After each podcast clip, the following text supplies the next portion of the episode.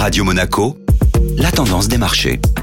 Et la tendance des marchés avec Société Générale Private Banking. Bonjour Laura Guial. Bonjour Benjamin. Les bourses européennes ont continué leur baisse vendredi. La semaine a terminé dans le rouge pour les marchés financiers. Les indices boursiers ont subi l'intensification des combats en Ukraine. L'indice européen Eurostock 50 a reculé de 10,5% sur la semaine. Vendredi, tous les indices sectoriels européens ont fortement chuté. Le secteur bancaire a enregistré la plus forte baisse à près de 6,5%, suivi de près par le secteur automobile en recul de plus de 5%.